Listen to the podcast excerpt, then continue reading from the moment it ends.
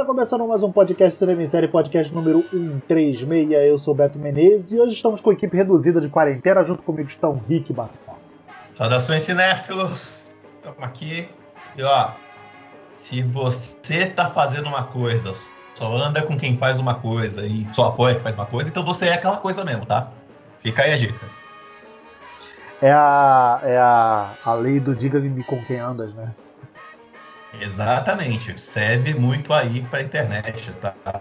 Então, ah, ah, fulano não é isso não. Ah, mas é. E Alex de Carvalho?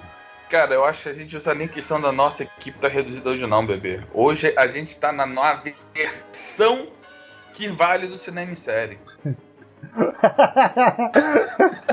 Esse é o corte do cinema em série. Cortamos, cortamos todo mundo.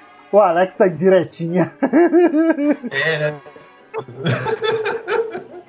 Hoje é, hoje é corte, irmão. Muito bem. Acabou Alex uh, Hare Krishna mesmo, né? Muito Acabou bem. Então com, então, com a equipe que interessa do cinema em série, né? É, a gente aí teve aí nas semanas que se passaram o, o- não só a estreia do HBO Max, né? O novo streaming da, da Warner, que vai ter todo o material que une todo o material do, sobre propriedade da Warner, né? Que inclui é, HBO, Warner, Cartoon Network, é, estúdios Ghibli também. Tivemos o, o feliz anúncio, feliz, né? Feliz? Feliz anúncio, Não De- sei, vamos discutir. feliz anúncio da confirmação de uma vers- da, da- da versão Liga da Justiça do Zack Snyder, o, o famoso Snyder Cut, que os fãs passaram aí quase dois anos, ou pouco mais de dois anos, aí implorando nas redes sociais, finalmente vai ganhar a luz do dia só com o anúncio do Zack Snyder, com a confirmação do Zack Snyder já que o, que o material já está em produção. É, e nós vamos discutir então sobre isso. Nós vamos então, mais do que falar sobre o Snyder Cut, a gente vai fazer uma retrospectiva sobre todo o trabalho e carreira de Zack Snyder, né? Que justifique, ou que pelo menos mostre, né? Como é que pode.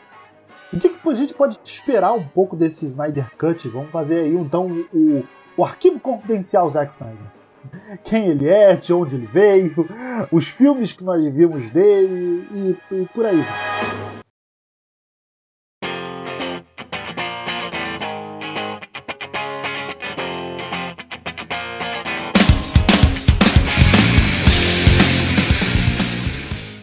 Começar aqui com o meu primeiro contato com o Zack Snyder. Eu não sei se vocês também foram assim, mas o meu primeiro contato com ele foi o remake do Madrugada dos Mortos, que eu acho bem legal, cara. O Zack Snyder era, era, era um cara que fazia videoclipes, né? Ele basicamente veio da área de videoclipes. E o, o, o remake do, Zack, do, do Madrugada dos Mortos, com, que tem o roteiro do James Gunn, né? Cara, a gente já vê um- um- uma estética visual bastante apurada ali por parte do Snyder. Vocês chegaram a ver esse, esse- essa versão do Madrugada dos Mortos? Ah, pá, pior que eu vi. A gente viu no cinema, né? Tu lembra dessa porra? Aham. Culpa tua que eu vi essa porra. Eu, eu tenho pouquíssimas lembranças desse filme, cara. É mesmo, ca- cara, eu Sim. acho esse filme muito legal, mano. Porra. Isso aí não é que o zumbi corre? É, é, é, eu acho que sim, eu acho que assim, nesse filme. Não, Zumbi Corre também não é exclusividade desse filme, né? Porque extermínio. Cara, zumbi, zumbi que corre não dá, irmão. Eu acho bem legal a estética do Ma- Madrugada dos Mortos, sabe? Acho maneiro também, tipo, a- principalmente a abertura, né? Que rola o fato. Rola que a gente tá como a protagonista do filme, né? Que a gente não é introduzido a nada e não tem ideia de nada do que tá acontecendo, além, além da, das poucas informações que rola na abertura, mas que a gente não dá atenção assim como a pro- protagonista, né? Que também não dá atenção nas coisas e só vai descobrir na hora que a merda já aconteceu. Ele, ele é uma imagem do, do Romero, né? É, ele é remake. Eu, eu tenho poucas lembranças dele, cara. Eu lembro desse filme, mas eu não lembro muita coisa sobre ele. Então me passou aqui batido. Ah, mas ele, ele- ele mostra um grupo de sobreviventes, né? Através. A gente vê maior parte do filme pelo ponto de vista da garota lá principal, né? Que é uma enfermeira, Uhum. que acorda subitamente num belo dia e porra, o mundo virou de cabeça para baixo e ela consegue com outro grupo de sobreviventes, eles conseguem chegar num shopping e eles vão sobrevivendo no shopping lá o, o tempo que puderem. Até serem esperando resgate, serem salvos de alguma forma. Eu lembro que um idiota achou que era uma boa usar motosserra dentro de um ônibus. Porra, tinha que tomar no cu mesmo, meu irmão. Vai tomar no cu. Esse final do Madrugada, o final é muito ideia de Ideia de merda, cara. Esse, esse é um outro podcast que a gente pode fazer uma hora, que é as ideias ah, de merda em, em Não, tinha que tomar no cu, maluco. Porra, se eu tô lá, eu falo, não, não, Darwin, não. Darwin, Abaixa isso, filho da puta, abaixa isso. Vai matar a gente. Pois é, o Madrugada dos Mortos ele é de 2004, né? É 2004, eu, é. eu não tomava conhecimento ainda. Eu não tomava conhecimento ainda de ficar de olho em diretor ou alguma coisa nesse sentido, não pegava tanta não, mas, ideia. Mas então, mas... Eu, eu, comecei a ficar de olho, eu, eu fiquei de olho, principalmente no nome do Zack Snyder, não foi. Eu, eu associei Madrugada dos Mortos, mas é porque foi o meu primeiro filme, que realmente o, o Madrugada, o Zack Snyder é, chama atenção e cresce em cena, né? Embora esse filme também é, é, foi, rendeu legal de, de, de, de retorno. O, o, nome que. O filme que alçou o Zack Snyder, que eu acho que a maioria de nós. Quer dizer, todos nós aqui gostamos até hoje, foi o 300, né? É, aí sim eu conheci o cara. Aí eu fui começar a olhar e falar, pô, mas não pelo nome do diretor, né? tipo, mas porque realmente é um negócio que é legal, né? Não, ali é, eu já... do 300 também, cara, que ele fez o que ele tinha que fazer, né, cara? Era trabalhar o visual porque a história já estava toda feita. E, o história e é uma história simples, também. né, cara? O 300, se tu pegar, parece o Rambo, o Rambo 4, tá ligado? Que é tipo, meia, a, a primeira meia hora, a primeira meia hora é, é só exposição, ele prepara o cenário, e a outra hora de filme, aí é portaria, meu irmão. Tipo, eu, pre... eu trouxe vocês até aqui, vocês já entenderam o que tá acontecendo? Então, beleza, meu irmão. Agora, agora, agora vamos nós vamos pau, se né? divertir. Né? É, cara, é isso. mas, mas, cara, é assim, tá. Aparentemente é uma ideia boa, é uma ideia simples até. Mas, cara, 2000 e 9, ah, o que, que a gente tinha aí da adaptação de quadrinho? Era uma tragédia ainda, né? Tinha pouca adaptação Não, maneira. Cara, que isso? Você... A gente já tinha, porra, o X-Men, a gente já tinha o Homem-Aranha. Já tinha Homem-Aranha. Porra, a gente já tinha é, o Batman Begins, porra. Ok, ok, é verdade, Ferro. verdade. Okay. O Homem de Ferro acho que tava pra Homem lançar. Homem de Ferro tinha acabado de sair. Tava pra lançar. Tinha acabado de sair. Não, o 300 saiu primeiro. É. Não, não. Então, não, eu errei. Dois, Ferro, é, não. É, é, Era um dos, do, um dos dois. O... Não, eu errei, eu errei a data aqui. Irmão, já teve Blade. Se teve Blade, você tem que respeitar. Porque Blade é um é dos melhores filmes de herói já feitos. Em quem falar o contrário tá errado. Blade é maravilhoso. Porra, tirando o Blade mas... 3. Blade 3 é fraquinho. Mas um e o 2 são muito bons. O Zack Snyder, a partir do 300, ele vai fazendo aquelas coisas que ficam mais marcadas dele, né? Que Não, é... é que a partir do 300, cara, ele ganha a alcunha de visionário. Aí fudeu a porra. É. Alguém falou para ele, Leque, tu manda muito bem. Ele muito bem, né? Leque. Eu acho que ele nem Aí, soube. Cara, eu acho que ele nem soube disso, cara. Ele deve ter visto quando saiu a primeira peça publicitária do 300, que no trailer tava lá escrito do, do visionário diretor Zack Snyder. Ele, caralho, cara, que moral, ah, é, visionário. Sou, né? Visionário, cara. Porra, eu vou vestir essa camisa agora. Porra. Eu sou mesmo, né? Ele ligou lá pro Michael Bay e falou: Oi, Leque, sou visionário. É o quê? Visionário. Caralho, que foda. É. Que é isso? Não sei, cara. Não sei, mas, mas eu sou. Mas me chamaram, Porra. então se, se me chamaram deve ser verdade. Se tá se no trailer sou, deve ser verdade. É bom. Se, se é, eu sou, é, bom, é né? bom. É isso aí. É, mas aí você vai querendo as características dele, né? Umas coisas mais voltadas para atenção, uma coisa mais voltada. Na... Eu, eu, não tô falando, alguém, o pessoal que vai ouvir, eu não tô falando que isso é bom ou que é mal, tá? Tô falando que é o estilo do cara, que é uma coisa mais dark, um negócio mais voltado para ser tenso. No 300 ele já tem aquela coisa de meio que endeusar os personagens, né? É, ele conta como se fosse uma lenda realmente, né? Ele não tem, você não tem uma visão humana, ele tem uma visão mesmo de, ó, eu vou contar para você a grande lenda. Na verdade, cara, o Zack Snyder nada mais fez do que copiar o quadrinho, né? Porra, é, o, que, o, que, o que me volta, o que me faz é, falar que, cara, o Zack Snyder não, não, é, não é nada criativo. Ele, tem, ele pode ter um apuro visual impressionante. Tipo, Que 300. isso, brother? Mas eu não achei ele. Sucker Punch. Aquela viagem de ácido. Então, que é- viado, eu, eu ia avançar, eu ia avançar para essa parte, né, cara? Porque, tipo, O sexto melhor filme feito pela história do cinema, baseado em mim. Me- Sexto melhor filme. Pra mim, pra mim, Sucker Punch é uma viagem de LSD muito louca que é, que é fica boa, cara. Olha, tá tudo ali tortinho e é bom, cara. Puta, é muito bom. Quem, quem que seria o roteiro de Sucker Punch? é dele, porra. Ô, Rick, só pra, só, pra te, só pra te corrigir aí, Rick, o 300 é de 2006. É, 2006, eu falei, eu falei merda. Então, Você falou merda Então, duas eu- vezes, eu- né? Aliás, primeiro você errou o nome, do, do- o, o ano do filme, né? E o segundo você já falou que não tinha filme de herói nessa época. Quando a gente já tava aí com Homem-Aranha e X-Men. Acho que até já tinha saído X2 também. Então, mas vamos lá. A gente não tinha aquele apelo. Vai, deixa, deixa eu tentar contornar a merda que eu falei. 2006, a gente ainda não tinha aquele apelo por acuidade que a gente tem hoje, né? Quando a Marvel começa a fazer filme lá em 2008 com o Homem de Ferro, é que começa uma exigência de ter um, um contexto, bolar um armado e tudo Cara, mais. eu acho que isso, Ah, veio, então- isso veio. Só aconteceu com depois dos Vingadores. irmão. Aqui, ó. Homem É, de cara, Ferro, isso O veio. 2, o Hulk Isso e o veio, Capitão América e Thor são filmes soltos. Isso veio São todos muito por mas causa já do. tinham uma um planejamento. Mas esse apuro visual veio muito por causa do Batman do Nolan, cara. Uhum. Porra.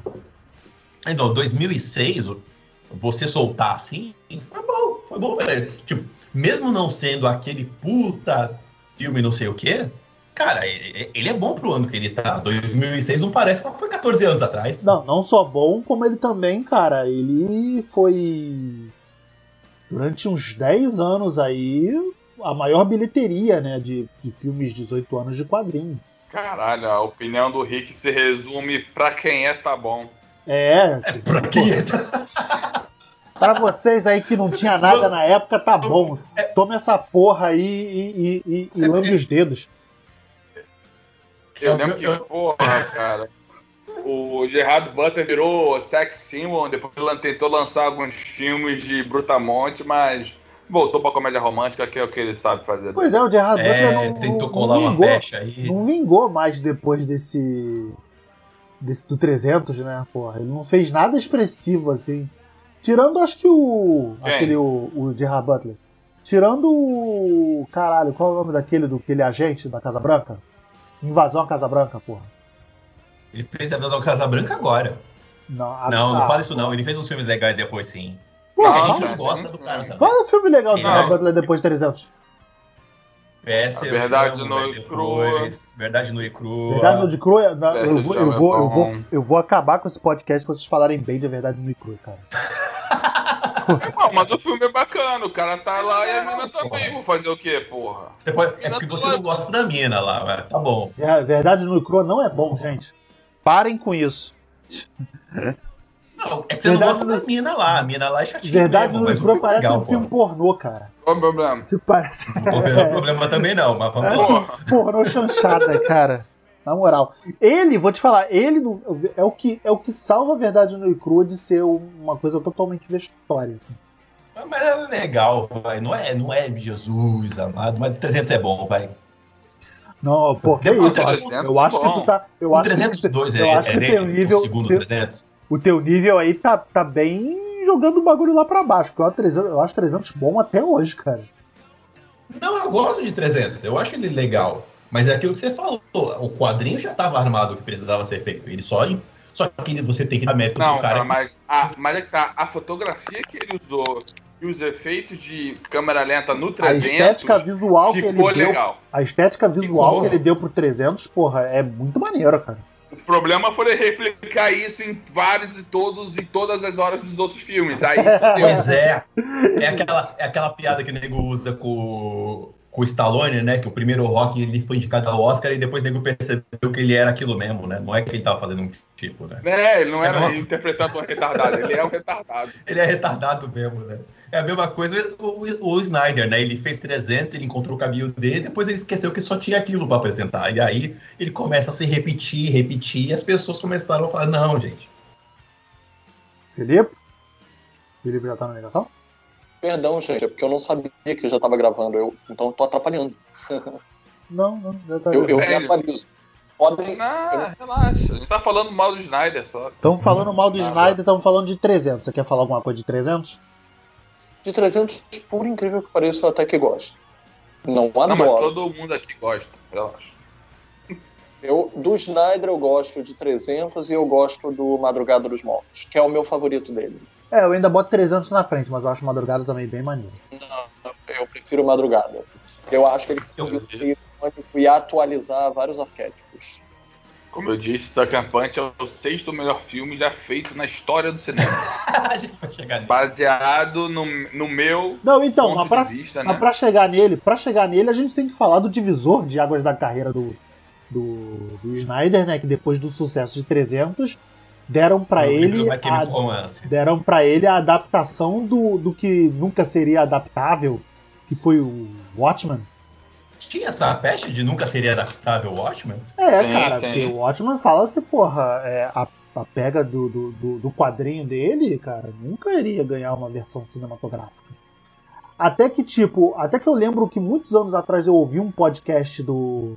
Podcast da galera do MDM conversando com Érico Borgo, do Omelete, que é o Omelete, o, Érico Borgo falou que entrevistou eles tal. Foi lá e conversou com todo mundo. Ele falou que, cara, é, esse filme ia sair. Não importa, o, o, o, o, estúdio já estava já tava batendo, batendo que eles estavam batendo e, e ia sair de alguma forma. E ele falou que esse do Snyder foi a coisa assim que, tipo, dadas outras coisas que, que os caras planejavam, foi até bastante bem-vindo esse, esse, essa visão do Snyder. Embora muito criticada, né? Entre os fãs de quadrinho, mas é, que deu certo pro, pro público civil, foi bem-vinda. Porque, dentre outras coisas, né? Isso e a lenda também da, do filme comédia do Lanterna Verde com o Jack Black, né?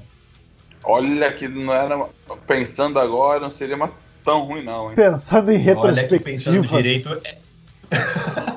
Culpa é de novo, né? Pro que, pro que a gente tem, né? Pensando em a gente- retrospectiva, não seria tão ruim, né? Mas foi isso, Mas, cara. cara- Ia sair de alguma forma. Eu, cara, eu acho assim. Aí, aí que a gente vê, começa a ver um, um padrão do, do Snyder que se trata do, do. da estética visual dele. Tanto o Watchman, cara, eu acho.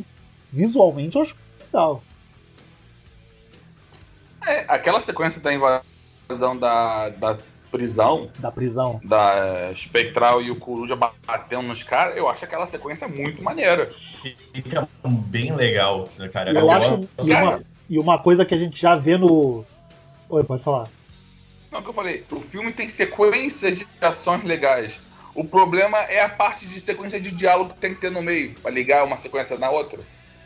Aí que quebra É. o filme, entendeu? Ele é, um bom dire... ele é um bom diretor de ação, né? Ele posiciona a câmera bem, ele Sim. joga as coisas legais pra fazer uma cena de ação maneira, né? A- a- Aí tem esse lance também de roteirizar bem, né? Que não- não- às vezes não acontece. Que é você, ó, o- além da porradinha, o que mais esse filme tem, né? O Rick falou um bagulho muito legal que é, Que é o que o pessoal. Oi, fala, desculpa aí. Não, não, conclui, conclui. Eu, eu ia comentar só que é o que o pessoal ia comentar antes do que poderia ter acontecido com, por exemplo, mais pra cá, com a Mulher Maravilha, se não entrasse uma Patty Jenkins no meio do caminho. Por quê? O filme ia ficar só porradinha? Ia ficar só na porrada? Não, tem diálogo, tem conversa, tem roteiro, tem umas coisas amarradas que você tá empolgado com a ação, mas depois quando volta pro diálogo é, é uma coisa muito maneira. E, se for- eh, e quando você tem um cara que só manja da porradinha, o filme fica bonito, mas fica vazio às vezes, né? Que é o lance, tipo, que a gente já também, outra característica que a gente já vê do Snyder nesse, nesse Watchmen, é o lance da, da ação, né? Que embora muito bem feita, por exemplo, porra, é, a abertura do, do, do, do comediante morrendo, cara, porra, eu acho aquilo, acho aquilo muito massa velho, cara. Muito massa velho. Eu fico. Depois, eu, depois a Globo copiou, né? eu é, que a Globo copiou da. Qual foi essa? Qual foi, não? Foi o Astro, né? foi, foi, uma, foi uma novela dessas das 11 que a Globo fez a, cena igual da A- morte a- do, do comediante. Descaradamente, cara. Cachorro. Pode, pode procurar aí no YouTube que vocês vão encontrar. Se eu não me engano, o nome da novela é O Rebu, uma parada Não, assim. é, a Globo fez que uma é- novela das 11. É o Rebu ou o Astro, não é o Astro? É, é uma das duas. É uma É das uma duas das novelas que, que aí a Globo fez Eu aí lembro, 11. eu lembro até hoje que eu, eu tava trabalhando, né, nesse dia que exibiram essa parada. Quando eu vi, eu fiquei muito horrorizado, cara. Eu fico tipo, caralho, que cara de pau, cara. Porra. E depois acho que, que eles nem, ele nem- o né? diretor, não, o diretor nem escondeu, tipo, ele admitiu, não, foi, pô, foi, foi inspirado. É, Mas assim, não, é- não, é, não é o primeiro caso que a Globo faz isso. A Globo já copiou umas 3, 4 novelas aí, a cena do balde naquela estranha. Mas essa do comediante ficou marcado, né, por caraca. Que é Aí mais recente, tá, gente? Outra coisa também que eu já vejo do Snyder nesse filme, que depois a gente vai ver quando ele assume os filmes DC, é o apuro visual dele com os uniformes, né? Pô, os uniformes do, do, do Watchmen, porra, são. São iguaizinhos aos do. Tirando alguns, algumas liberdades que ele tira, né? Que ele dá, tipo, na máscara do, do, do Ozymandias, essas coisas. É ele, ele, ele, ele sabe fazer, tipo, a- a- se cercar de pessoas que dão essa estética visual legal pro filme, pros filmes. É, ele prepara o ambiente pra fazer a câmera dele, né? Felipe, você- Felipe, você tá aí quietinho?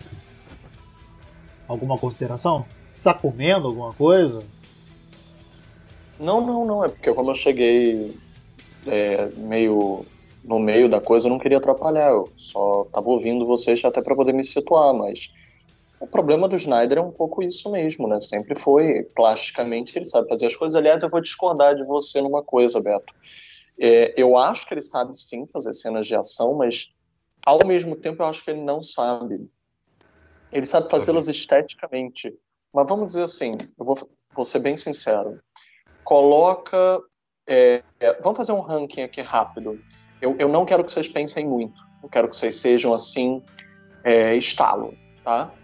Me digam, cada um me diga assim, duas Michael Bay. Caralho. de ação em qualquer filme. Pode ser filme de ação, de super-herói, não importa. Cenas inesquecíveis de ação. Cada um me diz duas. Pode ser a primeira coisa que vier à mente. Não tô pedindo do Snyder, eu tô Qualquer Pedindo- geral. Tiroteio do Bad Boys. tiroteio do Bad Tiroteio Boy. Mike do falou. Bad Boys 2, que a câmera fica rodando, eu acho aquela cena muito do Perfeito. caralho. Perfeito. E. Transformer, Transformer 2. 1, quando é a sequência que estão levando o All Sparks pro prédio lá. Aquela sequência maneira também. Realmente fiz baba ovo do Michael Bay, né? Mas vamos lá. Você falou pra eu não pensar, porra. Próximo. Não é pra Entrou no, pensar ele demais. entrou no modo automático mesmo. É, porra. Rick, É, a cena do elevador do Capitão América, Soldado Invernal. perfeito. E aquela luta do Velozes e Furiosos 7 ou 8, que é o, o Toreto e o Jason Statham com uns porretes em cima do elevador, que depois o prédio começa a desmoronar todo. Acho que é do 7 ou do 8 essa cena. 7. Não é elevador, não, é no estacionamento. Isso, estacionamento no alto. Perfeito. Ba- Beto, Eu vou também falar de Capitão América e Soldado Invernal, mas não a cena do elevador que o Rick falou, a cena da, da rodovia, da via expressa lá, da luta aberta na cidade, que eu acho que aquela cena é muito bem conduzida até hoje. E. Cara, a, a primeira cena de ação do John Wick. Do, do- do- da- Uhum. dos assassinos Wick entrando na é casa. Porra, acho aquilo foda. é, é, vocês todos deram exemplos. Eu iria citar, eu acho que é injustiça, porque é meio a estética é de filme de guerra, né, e não de filme de ação, mas eu iria citar a batalha inteira nas minas do primeiro Senhor dos Anéis. É, eu acho ela muito inesquecível, principalmente a forma como ela acaba com o Gandalf. E eh, mais propriamente dito, aí sim uma cena de ação, né? Seria a Mulher Maravilha na Primeira Guerra Mundial nas As trincheiras, trincheiras. que é um perfeito exemplo é, de como a ação pode se desenvolver junto com a história e não só a história com H maiúsculo, né, Primeira Guerra Mundial, mas história mesmo, uma narrativa, uma mise-en-scène que complementa a forma de se contar a história. A gente entende a personagem inteiramente, o quanto ela está dividida entre ser uma deusa e uma humana naquele momento. Por que, que eu digo isso? Agora, minha próxima pergunta. É, me digam, por gentileza, qual é a melhor cena de ação que vocês acham de qualquer filme do Snyder. Pelo menos alguma cena memorável. E como é que ela se situa perante as duas que vocês citaram, que não é do Snyder.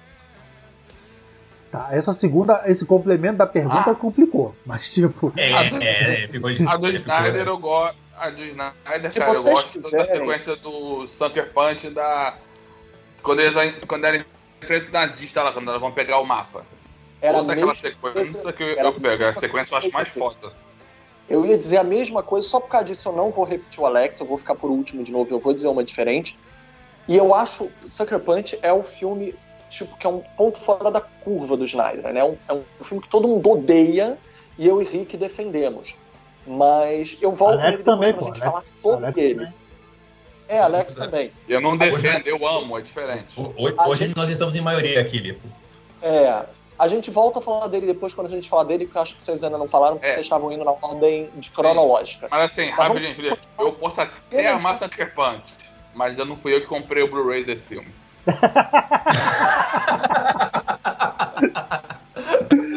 Mas vamos lá. Alex, Alex como é tá que se situa perante Ratinho! que você falou do Michael Bay?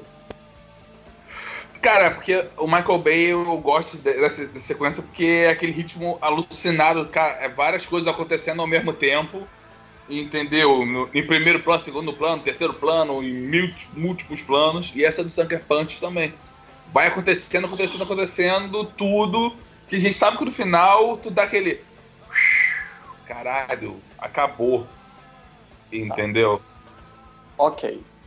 Rick, Cara, eu não tenho. Eu acho que o Alex já foi naquilo que eu iria, que é no Sucker Punch tem alguma coisa que talvez me fascine ali naquela maluquice toda, mas é por causa da viagem de LSD. Eu não sei se eu tenho uma cena icônica ou memorável dele. Talvez algo em 300, talvez algo em Sucker Punch, mas eu não tenho nada específico, não. perante as cenas que você falou, empalidece, se destaca. Não, é uma, pra, pra mim vira massaveísmo. Tipo, é eu comparar uma boa cena de ação com massaveísmo. As coisas que eu vejo do, do, do, do Snyder, que aí um pouquinho antes de você chegar eu tava comentando com os meninos, é.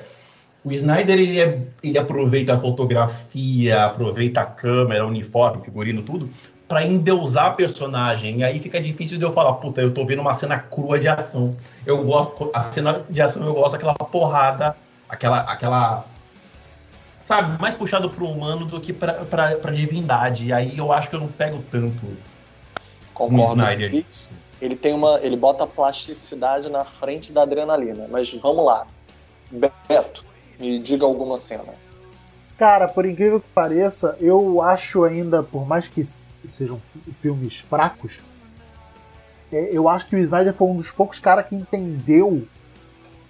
Eu acho que o único cara que entendeu a ação do Batman. A cena da. Uh, A cena da. Da. Do Do armazém? depósito. Do depósito. Do armazém, do, Do armazém, isso, obrigado. hoje. Porra. A cena do armazém do Batman vs Superman, cara, aquilo é muito bom, cara. Tipo, eu não É coloco. bom, mano. eu não coloco ela como melhor das cenas do que as cenas que eu citei, porque eu ainda acho a do, a do- o trabalho do, a do Capitão América Soldado Invernal, porra, excepcional. Todo o lance do, do- do uso do ambiente, a rua, a coisa toda.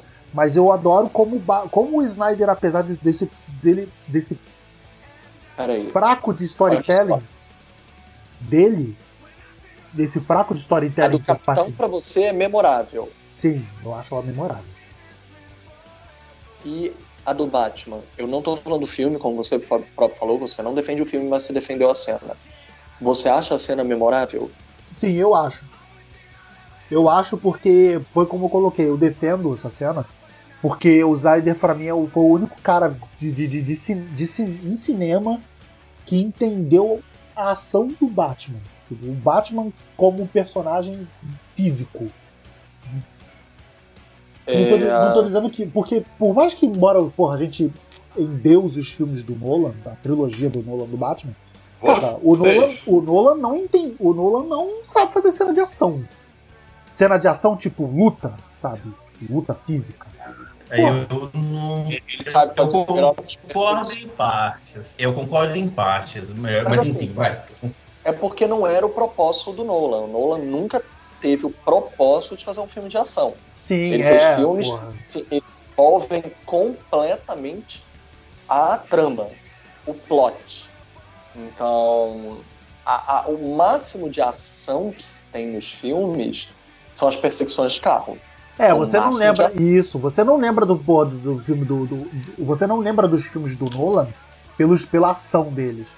Acho que o máximo lembra que você, se vocês fossem Você lembra falar. do plot? Hã? É, você lembra do plot. Coringa, Se o você for- Coringa misturar quem o Batman iria salvar, por exemplo. É um dilema moral, um paradoxo moral perfeito para descrever o Coringa e para desafiar o Batman. É o que a gente esperaria de um, de um desafio para o Batman. E, tipo, que se dane que não foi a melhor tiro, porrada e bomba da história do cinema de ação. O plot do Coringa explodindo o hospital quando ele vai no Duas Caras. É, ou, ou seja, a gente lembra da mise-en-scène e não necessariamente da ação. Ok, Eu só, eu, só, eu só ia terminar dizendo do, do, do, do- do Nolan. Só dizendo que, tipo, o único filme que eu acho que, vo- que mais ou menos assim, que você fala, tipo, a cena de ação no filme do Nolan é a cena do hotel do. do, do a Origem. A câmera girando.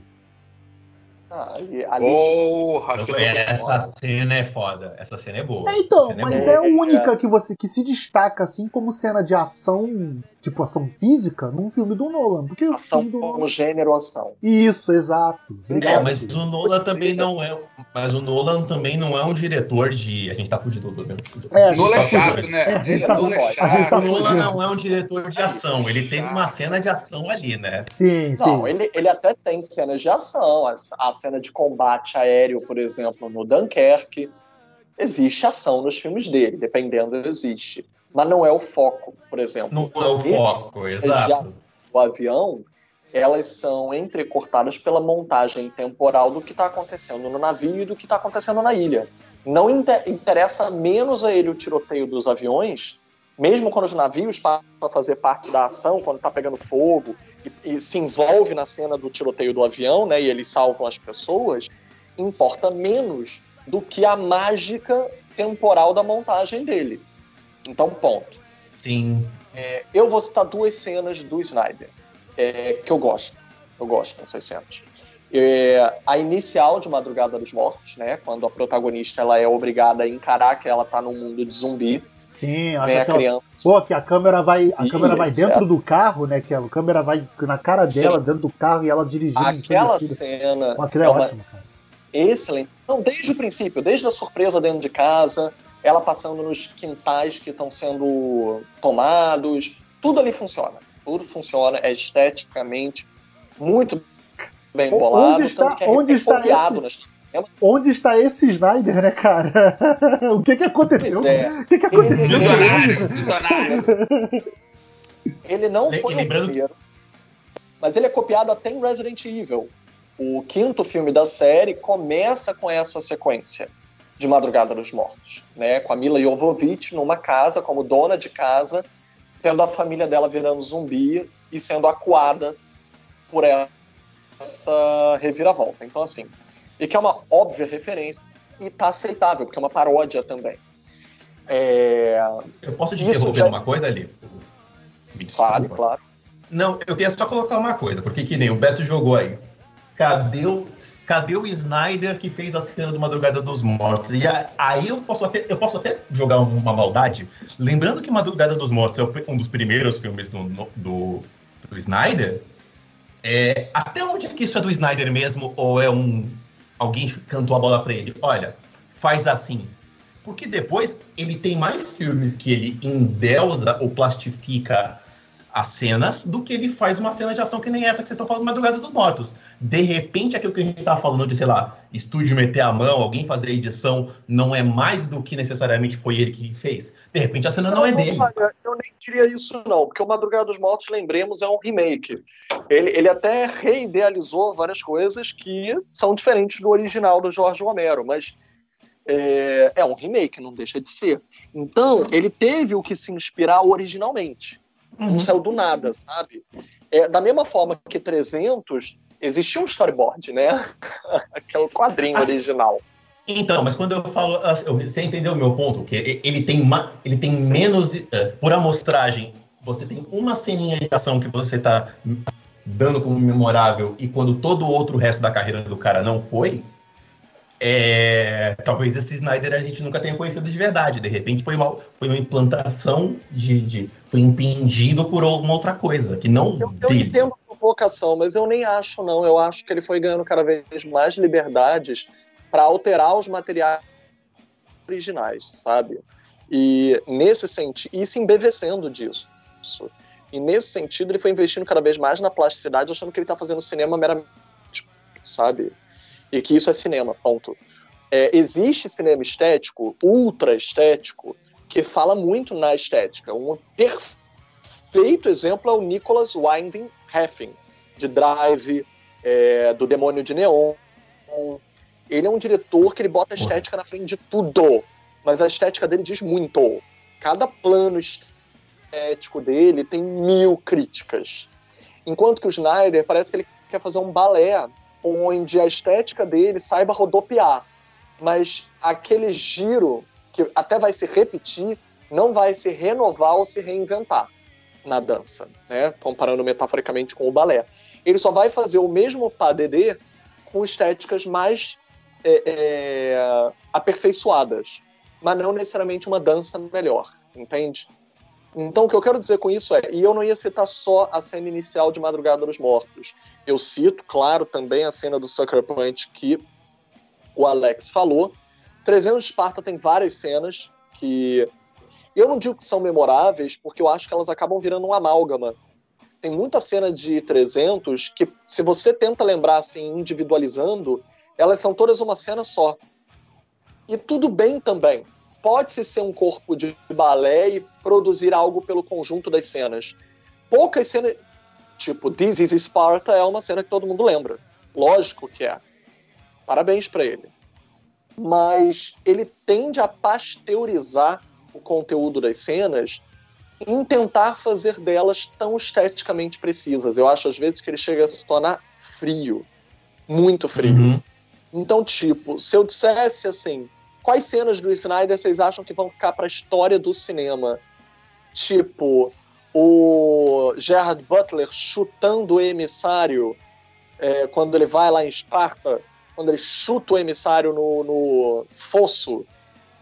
Porque essa cena é muito repetida, porque essa cena é muito uhum. lembrada. Essa cena tá no quadrinho, gente. E assim, que bom que ele reproduziu o quadrinho. Então, aonde vai a liberdade dele e o poder de criação dele para além de saber criar esteticamente o material original. Não, eu acho que ele aproveitou o seguinte: o 300 tinha um quadrinho, o quadrinho já tinha muito aquela linguagem visual, e ele falou, cara, ele conseguiu adaptar a linguagem visual de uma mídia para uma outra mídia. Isso é um mérito. Tá. Entendeu? É um mérito. Mas tá. se você falar assim que vai ficar é, para a história do cinema, Cara, eu acho que ficou assim, ó. Isso aqui é um jeito de fazer. Entendeu? Então, Mas na, época, que... é. na época se criou uma corrente. Por quê? Ele foi elogiado por isso, mas a analogia acabou virando é, associada também ao Sin City, que é um outro filme quadrinho adaptado de uma maneira extremamente fiel à quadrinização, extremamente estética, né, colocando a estética na frente. É verdade. Chamando uhum. o quadrinista para participar, ele co-dirige o Frank Miller. Então, assim, é, e é o mesmo quadrinista, então a gente acaba tendo é. que associar. Mas os dois filmes foram muito criticados por terem feito estética ao invés de conteúdo. E olha que o Sin City, apesar de ser ainda mais fake do que o 300, né, a interpretação dele é fake, ele, ele quis ser fake, como se fossem bonecos de ação, action figures, interagindo uns com os outros, ele pelo menos ele tem um conceito. 300 Esparta tem um conceito visual, mas ele não tem um conceito de mise-en-scène de conteúdo. Aí, aí, volta um pouquinho daquilo que você estava falando de ser autoral, né? Porque, por exemplo, o... enquanto o 300 ele é o, o quadrinho impresso na tela, o Sin City ele é aspas, galhofa, por uma característica do Robert Rodrigues. Né? O Robert Rodrigues gosta de fazer aquela coisa naquele nível louco, né? Você vê, você vê no Sin City Robert Rodrigues, mas no 300 você só vê o quadrinho. No, não sei se é esse o ponto. Mas então, tirando isso, e, e, e junto com isso, nós podemos associar mais uma coisa. É, existe um outro diretor que também fez um filme na época né, de Grécia Antiga, só que de mitologia, que foi o Tarsem, Tarsem Sim, que fez o Imortais. Vocês vão lembrar do Imortais? Que vontade de cantar aquela música. não, é sério, mas ele teria que ser no singular, não no plural. O Imortais, ele é um filme que ele também foi acusado da mesma coisa de 300, né? De ser ultra estético e não dizer nada com nada. E ele ainda é um pouco esquizofrênico na estética dele, porque pelo menos o 300 ele é bastante coeso na estética dele. Isso ele é. Ninguém pode acusar ele de não ser coeso. O Imortais atira para todos os lados. Então a estética dele acaba sendo um queijo suíço. Mas é engraçado que o Tarsem, só com menos fama do que o Snyder, muito menos fama, ninguém sabe que é Tarsem na frente do Snyder, ele sofre de mesmos problemas que o Snyder. Mas às vezes eu acho que ele tem um trunfo que o Snyder raramente acertou. Como, por exemplo, vocês se lembram do filme A Cela, com a Jennifer Lopez? Que ela entra na mente de um serial killer para descobrir onde estava a última dele, que ainda estava viva. Cara, eu nunca mais vi esse filme. Porra, adoro esse filme. Maravilhosa. Defendo esse filme até o fim. Esse é outro filme que ele é muito detonado, é muito criticado por ser estética pela estética. Mas eu defendo ele como eu defendo o Sucker Punch sem querer querendo, eu acho que eles miraram errado e acertaram certo. A estética dos dois filmes para mim funciona porque elas acessam um lugar que eu acho que eles não estavam mirando, que é a estética do subconsciente. E ao mirar o subconsciente, tipo Salvador Dali, tipo surrealismo, eles conseguiram agregar valores de conteúdo pela estética. Como se fosse analisar um sonho. Não precisa ter tanto estofo contanto que seu sonho seja louco bastante e ele possa ter interpretações o suficiente. Entende o que eu quero dizer? Não. A cela tem muito de Sucker Punch. Ah, Sucker Punch é loucura, loucura. Já que é pra gente falar, vamos pular logo pro Sucker Punch, vamos tirar isso da frente pra falar é, que é a coisa é, mais então, maravilhosa. Já ia partir logo, porque antes do, antes do Sucker Punch. melhor filme da história. Antes do Sucker Punch, ele fez aquele, aquela animação A Lenda dos Guardiões. Mas ninguém viu essa porra, né? Então vamos pro Ninguém Sucker liga pra isso. Ninguém liga. Porque nesse mesmo ano lançaram aquele do Papai Noel bombado lá. Não, não, não, não. Esse aí é não, outro. Esse não, velho. É esse não, velho. Esse é o. É o das corujas. Não, eu tô falando, os 10 corujas é muito ruim, mano. Gente, é, é, é, uma hora ruim de falar que eu vi. Não, não pode ter visto, pode ter gostado. Ele passou pro filme o pior que ele tinha no live action, ele passou pra animação. Tem uma câmera lenta a cada cinco minutos. Porque é, é a característica dele. Ele, ele, ele, se repete. É isso que eu tô falando. O, o, o Alex falou um pouquinho antes aí. Ele é o cara que falaram, ele fez 300, outro filme dele já começaram a chamar de visionário e ele acreditou. Ele falou: Caraca, eu vou fazer isso aqui que deu certo no primeiro filme, o povo gostou. Isso assim, se a câmera lenta e efeitos de velocidade servem para o live action, porque o olho nu não consegue ver todo um movimento, eu posso citar como exemplo aquelas batalhas, aquelas lutas corporais do primeiro Sherlock Holmes, que depois o Guy Ritchie exagerou no segundo, né? quando ele mostrava os micromovimentos em câmera lenta, lembra? A musculatura Sim. do uhum. movimentando tudo. Então, a câmera lenta ela tem um sentido na ação quando ela preenche o que o olhar humano não consegue ver naturalmente.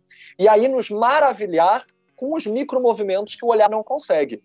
O problema de levar isso para a animação é que a animação já cria o que o olhar não vê. Ela já é uma ficção. Meu Deus, pra que colocá-la em câmera lenta o tempo inteiro se ela já é a ficção do olhar, entendeu? É, é, no meu- Porque fica mó legal, leque. Fica mó legal de vender, Alex. No trailer, você bota lá a câmera lenta. Uou! Olha, olha a corujinha câmera lenta, fazendo. Olha essa coruja dando rasante na chuva com trovão atrás. Olha que foda. Pô, olha que gênio. Que, esse é um não visionário. Como assim vocês não gostam desse filme? Eu vi, eu vi esse filme. Mas então, gente, Sucker Punch, tipo, cara, eu, eu, eu acho, eu admito que Sucker Punch tem uma estética legal. Mas o fato da história dele ser totalmente esquizofrênica, cara, porra, me tira do filme total.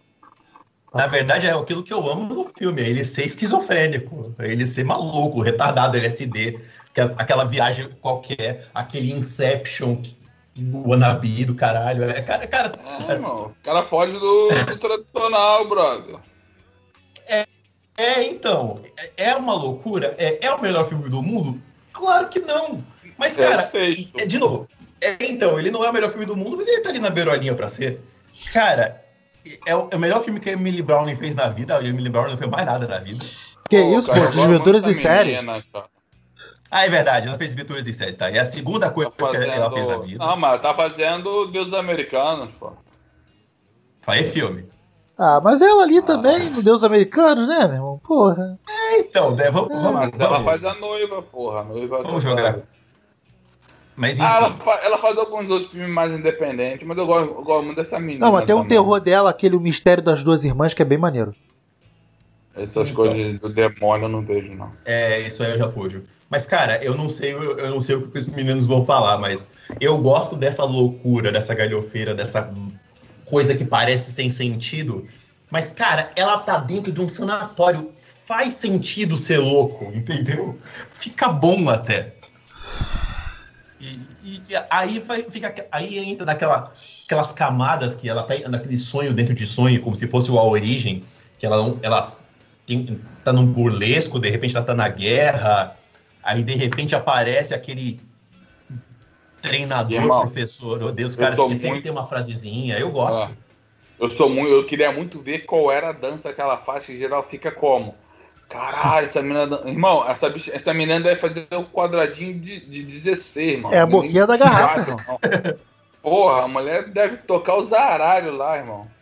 Porra. É, então. E, e você não vê nesse assunto, fica com aquele, aquela câmera no olhar, aquela câmera de olhar meio. Aspas, o nome, o nome mesmo né, meio Baby Doll no filme. pô. É, aí quando acaba fica lá o Paul Dameron lá de pau durão, tipo, caralho, essa mina dança pra caralho. É, nossa senhora. Porra. É, verdade, né? É, é o Oscar Isaac, né? É, vocês ficam falando mal aí, ó, mas o passado das pessoas volta a bater na porta. Não, o, o filme tem um puto elenco, né? Pô, Oscar Isaacs, Carla Gugino, pô.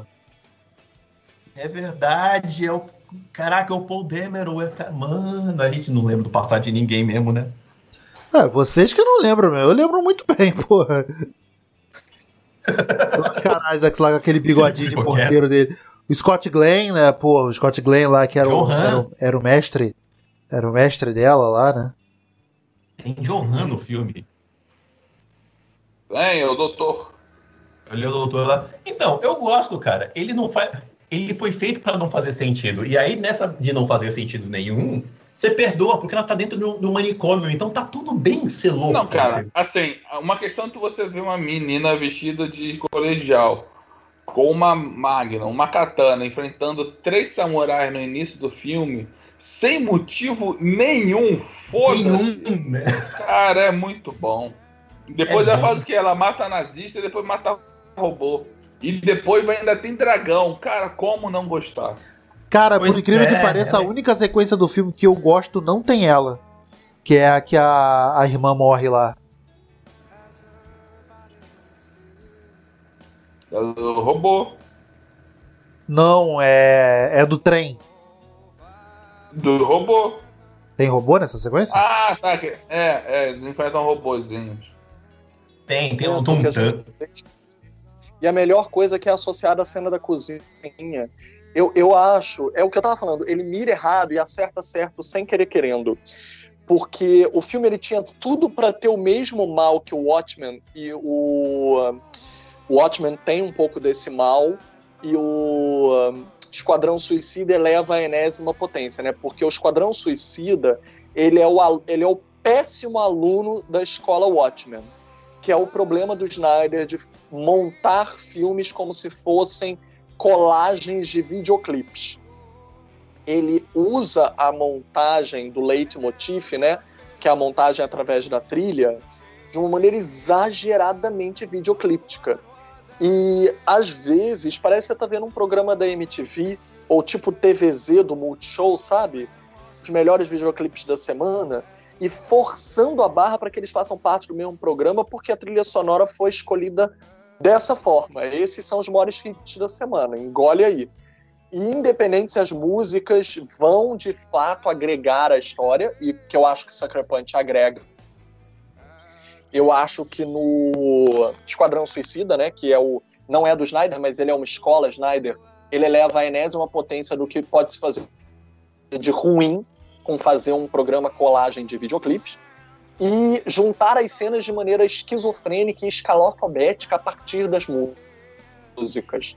Eu acho que o Sucker Punch ele consegue, ele mira, erra, ele mira e acaba errando o que ele queria, e para mim ele acerta certo justamente porque ele acerta o subconsciente.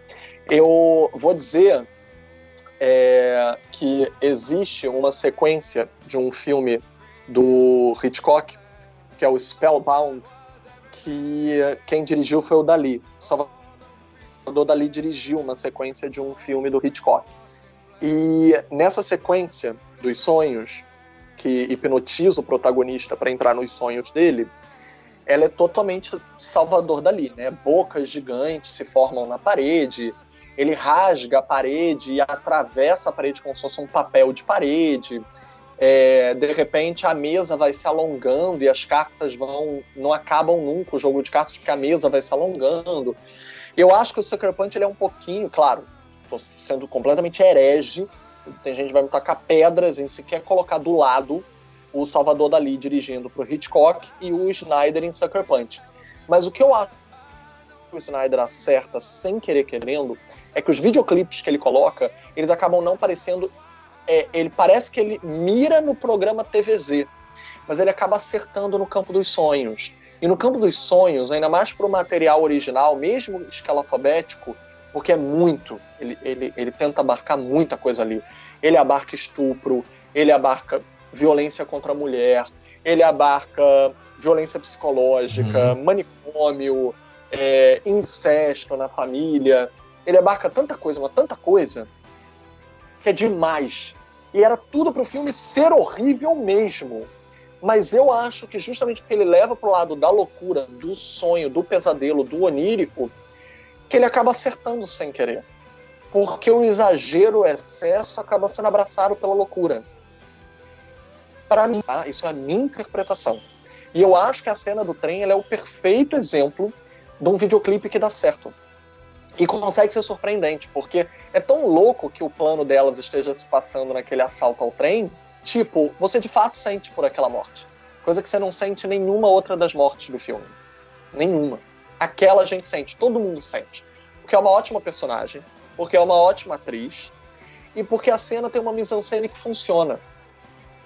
Então eu acho que ele mira várias vezes num lugar que ele erra, e quando ele acerta, eu acho que ele gera algo positivo, bom no filme. Tem gente que critica o filme por não mostrar as danças delas, né? Quando elas dançam para se prostituir dentro do, do filme, dentro do filme, dentro do filme, dentro do filme. Se elas são Show. loucas no manicômio babando, ou se elas estão num prostíbulo, ou se elas estão no imaginário que elas são lutadoras lutando contra samurais, que é too much, é too much. O filme é ruim. Mas eu acho que dentro do ruim, isso é um ótimo filme. E eu adoro que ele almeja uhum. e ele sem querer acerta dentro do filme ruim que ele fez. Ou seja, ou seja, o único filme que a gente defendeu o Zack Snyder e a gente falou que ele fez por acidente. Próximo, né? É exatamente isso. Caralho, ele tropeçou e saiu o filme, é isso aí. É, eu falei, ih, deixa assim, deixa assim que tá bom, deixa assim, né? O Filipe tava falando que o, o Snyder ele é bom. Foi, Oi. A penicilina foi direto por acidente, então coisas boas às vezes vêm por acidente. É, O Felipe estava falando que, o, que ele, o filme parece um videoclipe, só lembrando que o, o, Snyder ele era um cara que veio de videoclipe mesmo. Ele gravou videoclipe, ele fez. Ah, jura? Fez uns, umas isso, coisas a gente pode, a gente pode. Não, eu tô sendo irônico, né, Rick? Porque eu jamais iria te falar isso de maneira ofensiva. Mas eu quero ser irônico com o Snyder. Por que, que a gente não usa isso contra o David Fincher? Por que, que a gente não usa isso contra o Spike Jonze? Não sei. Por quê? Então, de novo, eu, eu, realmente, eu, não, eu realmente não sei. Eu também não sei. Que, por quê? Porque a gente gosta dele, eles são chegas nossos. Tá perto a mão deles. Porque eles conseguiram transcender a linguagem do videoclipe nos filmes que eles fazem. Eles também são videoclípticos. Vieram da não, mesma. Não, não dá pra. Então tá só, não dá para justificar o Snyder só por causa disso, sabe? É, é o cara que se repete, né? O cara que fez uma vez um negócio e deu certo. É, é, é, como é que se fala? Eu, eu tenho uma frase já aprendi, já aprendi, já aprendi. É, é tipo, sabe? Quando você, quando você só tem um martelo, tudo para você é prego, né? É, o Snyder é isso. Ele só sabe fazer daquela forma que deu muito certo. Eu vou fazer isso pro resto da minha vida. Agora, gente, a gente já pode avançar e partir para a parte 2, que é a fase Snyder DC. Depois do sucesso sucesso dele de, de 300 Watchmen e Sucker Punch, né? Sucker Punch nem tanto, mas ainda assim bem recebido. É... Sucesso! No meu coração. No meu coração é sucesso a Warner entrega para ele toda a reformulação dos filmes da DC, começando por aí veio o Homem de Aço, Batman vs Superman, que veio culminar no, no seu Liga da Justiça. Vocês, só pra gente falar rapidinho, o que, que vocês acham aí do, do da visão Snyder do, dos personagens da DC? Começar pelo Rick. Ah, meu Deus, justo eu. Então, é... eu acho que a visão do Snyder ele foi um diretor que talvez por esse lado que eu falei endeusador, ele tenha sido uma boa escolha, uma boa intenção, assim, porque ele você trabalha com deuses na DC, você trabalha com, com a divindade e dá muito mais trabalho você fazer esse tipo de coisa. O problema dele é que ele perdeu a mão e talvez tenha sido não uma falha dele, mas tenha sido uma falha de direção. Os caras, a, a, Warner em si, simplesmente mirou, mirou os colegas do outro lado da rua, falou: gente, é o seguinte, a gente precisa filme de herói tá dando sucesso, bora fazer os nossos. Dá na mão do Snyder, Snyder, se vira, você é o dono disso aqui. E ninguém vigiou, ninguém olhou, ninguém mais supervisionou. O cara foi com aquela visão de: olha, eu sou visionário e eu sou visionário, então eu vou fazer do meu jeito. E faltou, às vezes, um amigo ali para falar: olha, solta mais a mão, não vai com a mão tão pesada assim. E aí, o personagem que ele poderia acertar, por exemplo, que eu mais acho que ele poderia acertar, que é o Homem de Aço, pegar o Superman fazer um puta filme que era introdução para ser boa, ele volta a pecar nas mesmas coisas que a gente já disse ao longo do podcast. É, ele, ele faz cenas de ação gigantes, ele faz umas batalhas épicas como ele já tinha feito, mas ele não consegue pegar a mão leve eh, para fazer uma coisa para fazer uma leveza. E o que mais me entristece no Homem de Aço é isso. o Homem de Aço ele é um filme que ele não tem ele não tem meio termo. Quando ele tenta ser dramático, ele não alcança. Quando ele tenta ser leve, ele é pesado. Ele é um filme muito esquisito em matéria de roteiro. Ele não liga as pontas. Isso me chateia. E é um filme que eu já assisti algumas vezes mais. Eu, entendo, eu não odeio ele, eu gosto dele até. Mas é, ele me entristece. Mas ele me entristece porque ele não tem um equilíbrio. Ele é o tempo inteiro a, a, a uma coisa que não, não, não se controla. E aí culmina com chegar em Batman vs Superman e ser mais disparo ainda. Que é quando ele. A gente já vai falar de Batman vs Superman ou você ia falar só de Homem de Aço agora, Beto? Não, pode, pode ir emendando. A gente já fala de tudo de uma é. vez, que é pra chegar no Liga da Justiça. Pra chegar na Liga da Justiça. Espera, então tá bom. É assim. Ah, eu, eu, me, eu me senti contemplado com tudo que você falou sobre o Homem de Aço, até a parte em que você falou. Mas eu até não desgosto do filme. Então, assim, eu endosso tudo que o Rick falou, vírgula, mas eu não gosto do filme. Tirando isso, continuar. Não tem mais nada a falar sobre o Homem de Aço. O que o então, Felipe quis dizer foi: o Rick tava falando bem até o final, mas aí falou uma merda. Falou, falou merda no final, né? bem até Cagou no- merda. Cagou no É final. Cagou no final. Cagou na saída, Que né? cara. Quê? Cara, Então, Falou muito bem. aquela Eu acho quebra que de não. pescoço. Peraí, Porra. Ele cagou igual Não o Snyder no final. parem com isso. Não distorçam meu elogio. Rick falou tudo. Aqui pra isso, irmão. Aqui pra isso. Pô, justificava dizer, por isso eu odeio o filme. Aí ele chegou lá no final e falou, por isso eu, eu, eu não desgosto do filme. Ele quis Não. ser bonzinho, eu entendo, ele tem uma boa índole. Eu não. Por isso eu não gosto. Ele é um filme que eu já odiei muito. Eu já odiei muito porque eu, eu, eu- aquilo me chateia, sabe? A, a cena, a cena do, do Kevin Costner olhar pra cara de um moleque e falar: Ah, será que eu deveria então deixar os moleques morrer? Ele fala, talvez. Eu falo, caralho, aquilo, me- Não, né, filha da a- puta. aquilo Não. me destrói, cara. Aquilo, É, isso aquilo entristece, de verdade. Cara, eu vou te falar, eu revi o Homem de Aço esses dias, cara. Essa cena realmente é de cair o cu da bunda, tipo. Mas a cena da morte do, do, do Kevin Costner, cara, a mensagem dela é, é muito poderosa, sabe? Porra, do, do, do cara tá disposto a morrer por ele não acreditar que a humanidade se entenderia a- aquela- aquele ser, sabe? Dele, Aquele ser. Eu entendo isso, mas aí o que Foi mal, acontece? mal, mas. Porra. Eu- Superman ia tocar o foda-se, ia salvar o pai e ninguém nem ia ver. Ele salvava o pai e voltava e ninguém ia conseguir ver. É verdade. não, é, não, não, não ia ser tão assim, não, Cara, cara. cara, Cara, é ele nem precisava voltar, ele simplesmente sumia. Cadê o Clark? Não sei, tava aqui. E o John, ai meu Deus, os dois estão bem. Acabou, a vida é assim. O que Então, aconteceu? Não sei. ele é dispar demais, entendeu? Ele, ele, ele pesa demais essa mão dele que perde a toada do filme. Eu acho que o Snyder fala- pesa muito é nas referências. é, na- no simbolismo religioso. Nossa, ele, ele é pegas demais, cara. Aquela cena Então, dele essa- que ele abre os braços em cruz e pula flutuando no espaço. assim. Meu Deus, que coisa cafona, cara. Então, ele vai para um nível de cafonice. Cara, que tudo bem, ele pode ser cafona, ele quer usar a simbologia religiosa. Eu tô tranquilo com isso, tá? Mas aí, beleza, você. Puta, lá, ficou esse filme ficou bizarro, mas aí passa. Mas aí chega em Batman vs Superman. E aí. Ai, cara, a gente vai apertar a hemorroida de quem gosta desse filme aqui. É porque- assim, não vamos, não vamos também, tipo, adentrar muito Batman vs Superman, não, porque a gente tem podcast aí lendário de duas, três horas de, de duração. Três horas de filme. A deu- gente- deu a gente- merda. A gente, Aquele abraço, Eula.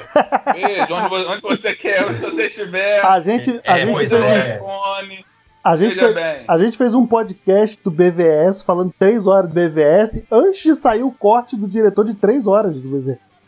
Pois gente- é, A gente foi tem- visionário. olha, Porra. Pois é, a gente fez a É, versão, a versão do diretor, né? BVS quer dizer boca virgem com sapinho? E vai longe, né? Sexta série mandou lembrança, hein? Porra. Olha, a- E eu a- curti o comentário. caraca, eu tô. As crianças do meu cérebro estão jogando as carteiras tudo pra cima aqui agora. Olha. Mas enfim, cara, tudo bem. O cara ter, o cara ter mirado na divindade e ter errado a mão, puta. Tá. Eu não gostei, mas tá bom. Aí você começa Batman vs Superman. O filme de um homem contra um deus.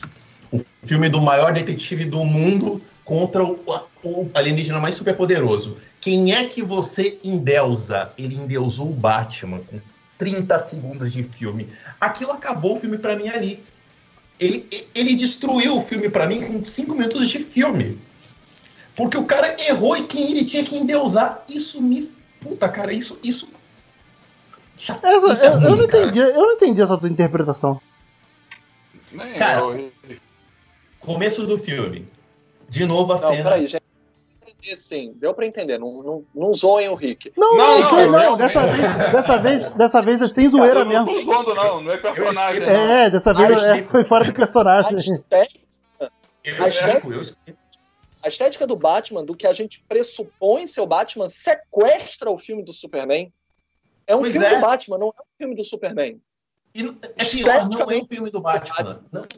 Eu, eu não gosto porque ele tá É longe de isso. ser o Batman ali. Exato, exato. E nem isso ele é. Tá Ele vendo como? é o Batman. Ele é, um, ele é um rancoroso, um vingativo, um maluco que ele entrou numa rampage de se vingar. E eu não vou nem entrar nesse método se ele tá certo ou se ele tá errado. Mas, cara, começo do filme. ah, Grava essa cena. Começo do filme, ele faz aquela cena de novo pra gente ter aquela ideia da, do colar de pérolas, rompendo, aquela coisa que a gente já sabe. Tá tudo bem, a gente já viu isso aí 300 vezes, tá tudo bem. Mas aí ele vai pra cena do, do enterro dos pais. Que o moleque cai dentro de um buraco. E aí ele faz uma cena dos morcegos circulando e a criança subindo como se fosse a cena do agora do, do, do filme espanhol que a gente viu na Netflix, igual a cena do, do, do filme que esqueci agora. É, A criança subindo como um deus. Essa criança é o Superman? Não, é o Batman, cara. Você fala, cara, você tá errando o personagem. Aí você. O, o Superman tá completamente aquém lá. A- o Batman é o- um cara que não é o Batman. Você não vê o Batman ali, você vê um, um cara que. Eu vou, eu vou caçar esse cara porque sim. E de novo ele erra essa mão. E aí o que acontece? Pra se fingir de, de. Como ele não tem o elemento mais de controle, Batman vs Superman, ele se apoia em, olha, eu vim do quadrinho, olha, eu sou do Paz na Terra, eu sou do, do Guerra ao Crime, eu sou. Ele começa a jogar uma porrada de referência solta que na hora da montagem é. Cadê o filme? Você tem um recorte. E aí tá bom, pode ser que a montagem não tenha ajudado, que aí a versão. Vocês viram a versão do diretor, Beto viu a versão do- depois dele. Vocês não Mas viram? não melhora. Vocês não viram? Eu vi. Cara, o fi- isso é o que eu discutir tá depois.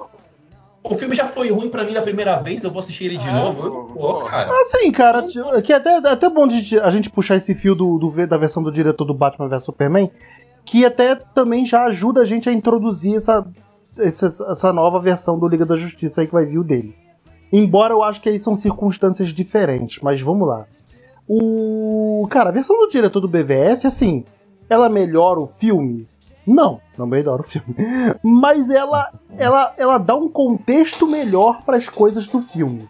Eu acho que as cenas, as principais cenas que, que a gente viu para a versão do cinema, realmente, que foi a versão que foi. é, é, a- que depois a gente viu a versão completa, né? É cena de ligação, sabe? Cena de. é, que contextualiza melhor as coisas. Principalmente o lado do Clark Kent. Que o, o, o Clark Kent é totalmente mal contextualizado nesse filme, que nem você falou aí agora há pouco. No corte do diretor, aí ele ganha mais, mais nuances e mais motivações de correr atrás do Batman. Tipo, expli- explica esse arco dele de correr atrás do Batman. Por que, que ele tá puto com o Batman? Sacou? É, E então. e é já a preparação- um problema, né? Já a preparação pro filme do da Liga, né? Que é a, a explicação do, do Lex com, com as caixas maternas. É, então, mas esse filme ele tem um outro problema que se chama David Goyer, né? O, o, o David Goyer, ele é o, é, o, é o roteirista de melhores argumentos com piores roteiros, né? Ele, ele, ele, ele arruma uma ideia foda e ele zoa a própria ideia, né? Ele, ele é o cara que inventou é, protetor solar para os vampiros do Blade. Ele é o cara que inventou aquela volta esquisita do, do Schwarzenegger agora no Terminator Dark Fate. Cara, a Mas- mas o é- argumento do filme do o, Goyer é mano, o, o roteiro do 1 é, de- é do Goya? Do Blade 1? o do Blade. Eu sei que ele não dirigiu. engano, é. Ele dirigiu 3. Que é uma merda. Dirigiu o 3 e o. O, o 2 e o 3 são roteiros dele. Eu não sei se ele dirigiu um. Não, o 1 ele não dirigiu, não. Então, mas cara, é assim. Você botar os dois. O, o, Dennis, o, o ele, falou isso muito bem na época, que é. Ah, eu vou fazer um filme do Batman versus Superman. Cara, se você botar Batman, Superman uma batata, Superman e um pacote de Cheetos, Batman e, sei lá, uma TV de tubo, vai dar dinheiro porque são os maiores personagens dos quadrinhos. Mas você juntar eles porque sim, e você jogar daquela maneira pra ser épica, mirando os personagens errados, você mira, você mirar os personagens errados, o tom dos personagens que é todo distorcido, é, é triste, porque é você brincar com o sentimento dos outros. O meu sentimento com Batman vs Superman é o, é, é o mesmo que eu vou ter depois da Liga da Justiça, que é brincarem com meus sentimentos, me falarem, olha, eu vou pegar os maiores personagens que você gosta e eu vou fazer qualquer galhofa aqui porque sim. E, e aí depois, e aí volta que você estava me perguntando, porra, por que, que você não viu o filme de novo, a versão do diretor? Porque eu já fui enganado a primeira vez. E o cara me passar um pano desse de que, olha, você não é o filme, você não entendeu o filme, eu vou jogar outro filme para você ver de novo e você entender. Puta, além de brincar com meu sentimento, tá me chamando de burro. Aí eu não vou atrás. Eu não vou, eu não gosto. Eu falei, parei. Ah, isso daí é relacionamento abusivo já, viado. Pois é, cara, é você, você ser enganado e você querer ser enganado. Tanto é que esse filme fez tanto desgosto na minha cabeça que eu, eu cheguei a falar pra Josi na época. Se Mulher Maravilha vinha logo depois. Se Mulher Maravilha fosse ruim, a DC tinha acabado para mim no cinema. Porque eu já vinha de duas decepções seguidas. Eu falei, Strike 3 pra mim não ia dar. Mas o. E é mas... isso, pronto, falei demais. Mas o. Não, meu rei. o... Não, a casa é tua. Tá, tá aí pra isso. Tá aí pra isso. Jogou. Porra, falou que ia falar mal mesmo e destilou todo o veneno, porra. Tá... Tava aí segurando isso há quanto tempo? É, é, ah, então, é, a galera, a galera aí, puta, é, de novo, né? A gente já fez um podcast de três horas disso aí. Mas a galera que fica se repastelando na história do. Ah, fala mal, mas paga pau, vocês falam mal do filme até hoje, mas vocês estão falando dele, enquanto da Marvel não. Por, cara, ódio compartilha mais do que alegria. Notícia boa ninguém compartilha, mas você ficar com ódio de dois personagens que você ama a vida inteira é merda. Alguém vai complementar o. Mas a Mulher Maravilha salvou o filme, hein? Vou te falar que. Se não é a Mulher Maravilha aí. Ela aparecendo. Pois é, é uma boa introdução para ela, né? Beto. Enquanto Beto, eu só queria dizer que eu concordo com tudo que o Rick falou e eu multiplico por 10. Eu acho ah, que ainda cara, é. Acho o BVS, cara, ele tinha, ele vinha com uma expectativa muito, muito alta, muito, muito alta. E, cara, eu acho que eles se perderam demais, entendeu? Botaram muito personagem, muitas tramas e. Mais do que isso, até. Eu, eu, eu, acho que é um pouco também, que o Alex também falou. E assim, sabe o que a gente falou sobre o Snyder respeitar o material original em relação ao 300 e atualizar em relação ao Madrugada dos Mortos? Ele não fez nenhuma coisa nem a outra com Batman vs Superman. É, tem tanta referência de tantas sagas ali Enquanto a Marvel pasteurizou e é acusada de pasteurizar, pegar uma saga e transformar uma coisa simplificada, digeridinha, num filme X, pelo menos a Marvel faz isso. O Batman vs Superman parece que o Snyder quis dizer: eu sou fã dos quadrinhos, eu conheço os quadrinhos e eu vou mostrar. Essa cena daqui eu tirei da edição tal, da saga tal, no ano tal. Essa cena daqui eu tirei dali, dali e dali do outro. Que bom que você entende das suas referências. Em que momento elas viraram uma proposta coesa, meu amigo? Pois Sabe? é. Aí ele tentou adaptar Dark Knight num filme que supostamente era do Superman, só que sem ter a, o, o, Batman trabalhado para chegar até o Batman do Dark Knight, sabe qual é? Cara, a pretensão de Porra. não só usar o Dark Knight, não só usar a saga da morte do Superman.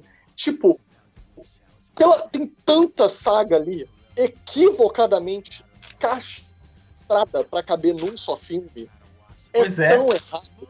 E ainda cria cenas pobres. A cena que o Lex libera o Apocalipse é uma cena tão pobre, mas tão pobre, esteticamente, mageticamente, nossa senhora, tipo, poderia ter um conceito, mas se torna vazia na frente de todos os outros conceitos que tenta vender ao redor. Se, ele fosse malandro mesmo, ele nem usava o Apocalipse, não. Pela, ele dava um jeito de usar aquela máquina para recriar, ele criava um, um, bizarro da vida, ele tá ligado? Um bizarro, é verdade. Porque é. aí eu guardo o, o, o Apocalipse, Apocalipse. para um filme do Superman real, entendeu? Que eu posso usar. E, porra, eu teria alguém ali de peso pro Superman enfrentar, pro Batman, entre aspas, enfrentar o Superman malvado, entendeu? Cara, ah, irmão, eu faria muito melhor. Dá 10 minutos comigo na mesa com o roteirista ali, ó, faço um argumento muito melhor. Não, eu acho, eu Essa acho que existe. Essa, ca- eu essa acho- Peraí, do... peraí, lembremos, lembremos que o Alex ainda acrescentaria o Loreto, só pra lembrar. Com certeza. Então, eu eu boto, eu boto Loreto. essa cagada do Apocalipse na conta do. Eu Desculpa, gente, o Loreto do. é Eu quis dizer o Toreto. Ah, o Toledo. O Toledo fica Padrão. no lugar. Eu gosto que o BVS, Eu embora o Snyder seja um merda, eu gosto que o BVS, ele, ele, ele existe uma clara discussão ali de é, é, poder, da natureza do poder. Mas ele não sabe fazer, ele não sabe mostrar isso. Então, Clara aí- fica a seu cargo aí de deixar que tá claro, tá? É, não, Não, tem uma mas- coisa. mas Mas acontece, não é mas claro, acontece né? isso. Olha só, o, o, o, o, Lex e o Batman, no começo do filme, tem o mesmo objetivo, que é pra deter o Superman, sabe? E cada um deles se acha moralmente correto de fazer uso desse poder pra deter o cara. Ah, cara, aquele Lex Luthor dodói da ideia também não. É, então. O Mas Lex isso tudo eu Luthor boto na starteiro, starteiro lá, Faria Limers não, não, não pega comigo, irmão. Então, eu- isso tudo eu boto na conta do David Goyer, que, de novo, ele é um cara que faz os argumentos bons, o filme, ah, você acha maneirinho, só que o roteiro, a o porquê é porque sim, é o porquê foda-se. É, o argumento é bom, a ideia é boa, a- o plano é ruim, a execução é ruim. Tanto que culmina na, na brincadeira do Marta, porque é Marta porque sim. Eu vou resolver o Batman saindo na porrada, porque sim, e ele vai acabar porque ele, ele escutou o nome da mãe, né? Mas então, vamos partir pro Liga da Justiça? Que aí eu não, não vou nem entrar no, no, no que a gente achou do filme do, do Edon, mas é, fica claro que o Edon não, ele só simplesmente adicionou cenas de, é, de ligação, adicionou muito, ele, ele gravou muito pouca coisa para concluir o filme. Tipo, a- a Warner aproveitou e puxou o tapete do Snyder para concluir o filme, que o filme, o Snyder falou que declarou até que quando ele anunciou o, o Snyder Cut aí, ele anunciou que ele nem viu até hoje o filme da Liga da Justiça. Ele não viu aquele filme, o filme que a gente viu no cinema, ele não viu até hoje. Pô, sorte dele. Caô, hein? Ah, eu vou falar, eu gostei de Liga da Justiça, hein? Cara, eu, É o eu, famoso porque tá bom. eu gosto, mas se a gente botar em comparação que Vingadores, porra, que, que é um grupo que ninguém tinha ouvido falar até o cinema, porra, fez, fez aquela quantia de dinheiro, pô, Liga da Justiça, cara, merecia um Eu posso ser tratamento sincero, meu, mínimo. qual é o meu sentimento com Liga da Justiça? Ah, Eu gosto porque, irmão, tudo podia dar tão ruim, tão ruim que o que eles fizeram ficou bom. Mas É, tá então, muito, mu- muito, muito, muito, muito, muito, muito, muito aquém do que podia ser, cara. Ah, isso é verdade. Tanto é que ele perdeu na bilheteria pro Thor Ragnarok, né? ele perdeu bonito, né? Não sei se bonito, mas perdeu. Ah, perdeu, perdeu. Ele perdeu. Ele mal se Porra, Thor né? Ele mal se bancou o Liga da Justiça, né? Pois é. E lembrando que o Thor, não é que não era só que a Marvel vinha bombada que a DC não vinha. O Thor tinha os dois piores filmes da Marvel. E mesmo assim, os caras compraram a ideia, venderam o filme e fizeram um filme que vendeu mais do que a Liga da Justiça. Mas ó, eu sou contra esse negócio de, de o Edon Cut, tá? Eu não acredito que o, o Edon alterou tanto o filme assim a ponto de valer o, ter um Snyder Cut agora. Não, Porque cara, o filme do assim, Snyder tá lá, ele, ele só editou, ele só ele podou, cara. assim, é... Então, então o, o, o Mistério da Fé, tipo, a galera não tava gostando do, do, do, do corte do Snyder. O corte final é, tava com quatro horas, mas é porque o Snyder tinha o plano dele de, de, de que seria uma trilogia. O filme da Liga da Justiça seriam três filmes que ele já e ele já estava plantando coisas até no desde o do BVS ele já plantava coisas que dariam nos filmes da Liga da Justiça Por isso que tem muita coisa que, segundo ele, claro, né? Tô só reproduzindo o que ele falou, que fica muito sem pé nem cabeça, que a gente hoje zoa sem pé nem cabeça, mas que seriam totalmente explicadas. Por exemplo, a fatídica cena do sonho do Batman no do BVS. Tipo, ele, ele explicaria isso no filme da Liga da Justiça. Tá bom, mas vamos lá. Se você quer fazer uma trilogia, você não tem que começar pelo menos pelo primeiro filme ser bom? Você já vinha. Cara, você já vinha de, de novo, você veio de dois strikes. Foi, você foi questionado no Homem de Aço e você foi questionado por Batman vs Superman. Eu não tô botando em, em, fé a qualidade do cara de ter feito um filme bom. Aí de repente a gente vai pegar o Snyder Cut e ele é bom. Só que não foi isso que derrubou o cara. Foram dois outros filmes. É, vocês querem passar é, as diferenças aqui que, que. Eu achei que não vai dar, vai dar essa porra aí. Vocês querem passar aqui as diferenças que tem do Snyder Cut pro, pro filme normal, pro que a gente que vai ter no Snyder eu Cut, sei, né? Você não viu ainda o Snyder Cut? Eu não vi ainda. Não, que foi anunciado. Como é que eu vou vai, saber? que já foi anunciado, porra, que tipo apareceria, vai ter a cena do Ah, é? vai ter a cena do, do Superman com o uniforme preto, né? Que não, o, da, Boa. que é a, ressu- a ressurreição dele. Preto, preto sempre cai bem. Fica a dica. É, a galera, os personagens de quadrinho que não apareceram no filme, né? O do. A, a Iris West, né? Cortaram totalmente a cena da Iris no, com, com o Barry. No, que era a introdução do Barry também, né? Que o Barry descobrindo os poderes dele.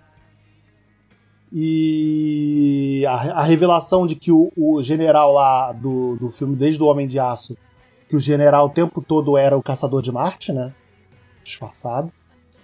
Porra, é igual o Supergirl mesmo? É, tipo Supergirl, tipo o plot do Supergirl. A ligação com o filme do Aquaman. que- Copia, mas não faz igual. A ligação com o filme do Aquaman, que, o, que o, o final do filme da Liga seria uma ligação direta pro filme do Aquaman.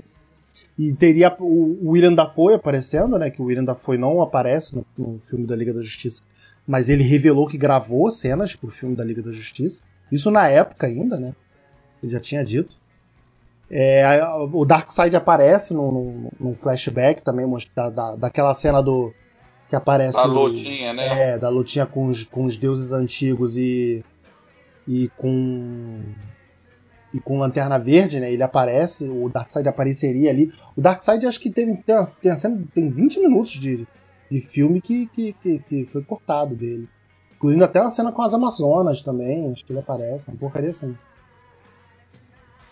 A Mulher, Não, a Mulher Maravilha mais 20 minutos. de- a Mulher Maravilha Vai, vai, continua. ia cortar a cabeça do, do Steppenwolf. Vamos, vamos combinar que a Mulher Maravilha sozinha tava resolvendo tudo melhor que o Batman e o Superman, né? A mulher, se você deixasse a Mulher Maravilha sozinha contra o Apocalipse no, no, no Batman vs Superman, ela já resolvia a parada, né? Ela tava esculachando isso- ele lá, né? O Superman morre porque o roteiro mandou, né? Porra, caraca aí, tu tá batendo benzão. Usa essa lança aqui, vai lá. É, ó, ô, ô Lois, pega essa lança, me leva até aquela mocinha ali que tá com laço, que, é, que, eu, que ela resolve. O Superman Não, morreu podia- de bobeira na favela. É, ele podia até ter voado até ela ou até o Batman e dar essa lança pra ela. Ó, segura essa lança aqui e resolve. É, porque ela tava mata- resolvendo cara, sozinha. Matar o Superman ali, cara, você matou um personagem. Sem, assim, não teve peso a morte do Superman, cara. Todo mundo sabia que ele ia voltar. Pois é. É diferente, é diferente de você matar o Homem de Ferro no, no Ultimato. Porra, encerrou o ciclo, entendeu? O cara não vai, não vai mais voltar. Mas o Superman, é. lógico que ele vai voltar, cara. Vai ter filme da Liga da Justi- da Justiça sem Superman, cara. Pois é. Porra. Fora que o roteiro dele, pelo que eu tava lendo, não sei se foi a mesma coisa que o Beto pegou aí, o roteiro dele é pra ficar uma parada. A Liga da Justiça do Snyder é pra ser uma parada meio é, Guerra Infinita da Marvel, né? Ia terminar com o Superman fazendo alguma parada, uma merda, não sei o que, pra, tipo, termina todo mundo meio pra baixo pra puxar pro Liga da Justiça parte 2. Quer dizer, era um co- copia, mas não faz igual. Na mesmo. verdade, na verdade, eu jogo, na eu verdade esse, esse ia terminar todo mundo fudido é na parte 2, que aí viria a parte 3. Então, Porra, pra você fazer um filme de três. É igual o Hobbit. É igual a trilogia do Hobbit. Pra você fazer três filmes, você precisa fazer pelo menos um bom. Caraca, você ia fazer um filme de quatro horas de duração, gastando milhões numa coisa que já tinha vindo duas vezes errada.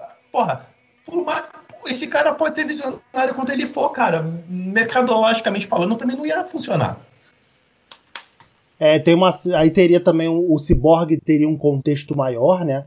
Que até tem cenas do- no trailer que não, não aparecem no filme, né? Dos, dos Cyborg já atuando como herói. E acho que a, e aí principal mudança é do, do- do- o lance das, das viagens do tempo, né? Que explicaria a cena do Batman no futuro, né? Aquele futuro que a gente vê no, no Batman vs Superman.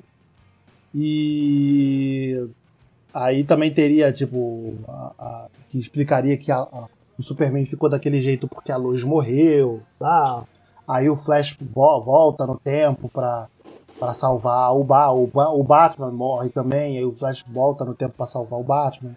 E aí teríamos essa cena no, no último filme Darkseid chegando na Terra e pra, pra ter a batalha final com o pessoal da Liga da Justiça. Mas aí que tá, cara, sei lá. É. Ah, eu não vou falar mal do filme da Liga da Justiça, que eu já falei demais, que eu já acho que essa porra já começou construindo errado. Mas. Tá, beleza, você vai lançar essa porra onde? No, no, nem nem no cinema, né? No. No HBO, né? Gol. Max, Na HBO Max, beleza? Caralho. Eu não vou assinar essa porra, eu vou baixar essa merda. Eu vou ver, vou. Por quê? Porque eu sou um verme. Não tem amor próprio. Mas não sei se valia tanto esforço assim, não, irmão. Não, não só, não só esforço, né? A Warner deu na mão do cara 20 milhões pra ele finalizar o filme. Olha aí, olha aí. Não é, não é Snyder Cut. O, o- o Felipe, cadê o Felipe Marques? O advogado. Não tem Snyder Cut. O filme não é a versão original que o, o, o Edon destruiu. O cara vai terminar a porra do filme. O cara vão, vão dar mais dinheiro pra ele remendar o filme. Remendo.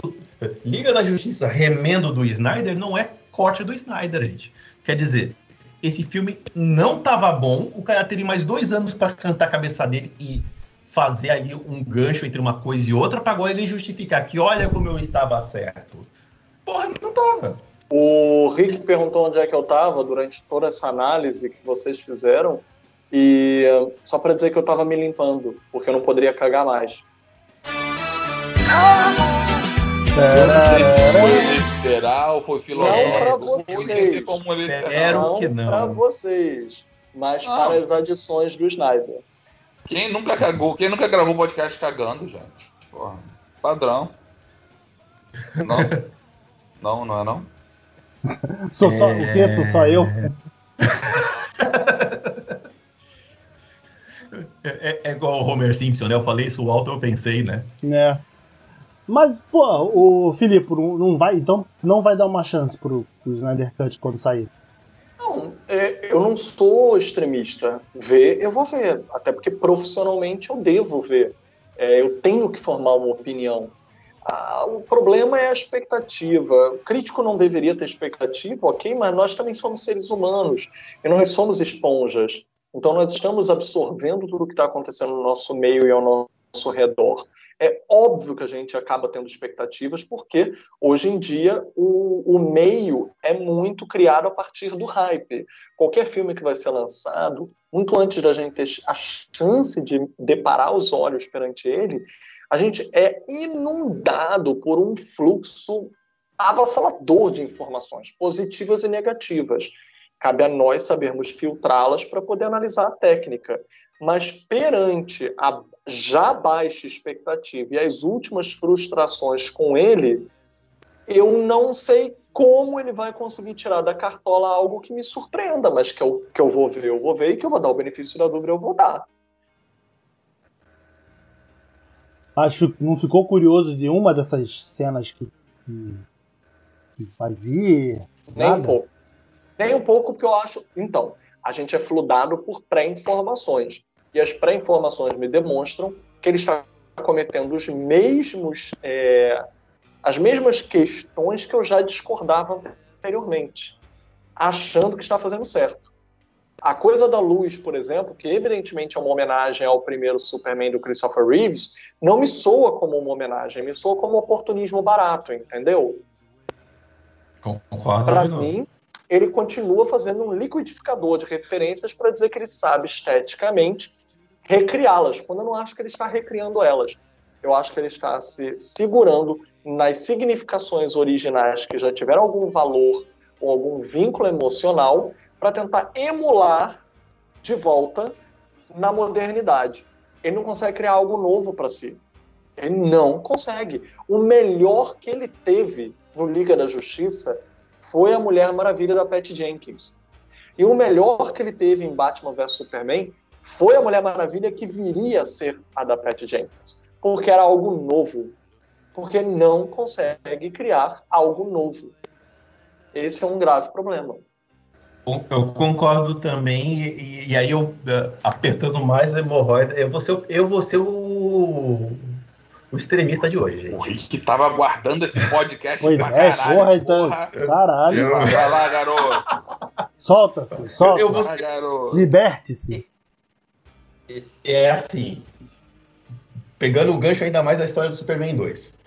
Além de todo esse lance de ele não conseguir criar algo novo ou emular a emoção, é vender é vender a mesma coisa que aconteceu no Superman 2. Eu vi gente falando que ah, o- vocês têm que dar uma chance pro, pro Snyder Cut porque ah, o Richard Donner no Superman 2 aconteceu a mesma coisa. Ah, não, não aconteceu. Superman 2, eu- os- de novo, já havia um filme bom primeiro para chegar no segundo filme, e aí a Warner inventou uma maluquice, tirou o cara, e aí veio-se o filme à tona. O, o Rich- o Richard Donner tinha um filme que veio à tona, depois que ele fez o Goonies e tudo mais, que veio a ser um sucesso porque realmente estava errado. Nesse caso, não, foi só oportunismo. Olha, eu vou lançar aqui minha plataforma para concorrer em streaming, eu não vou ter conteúdo novo por causa do coronavírus, eu vou aproveitar que esse cara tá querendo muito vender esse peixe de olha, eu sou o gênio incompreendido, e vou lançar no mercado essa pecha. Olha, ele é gênio incompreendido mesmo, ó, o filme dele vai vir pro ar agora.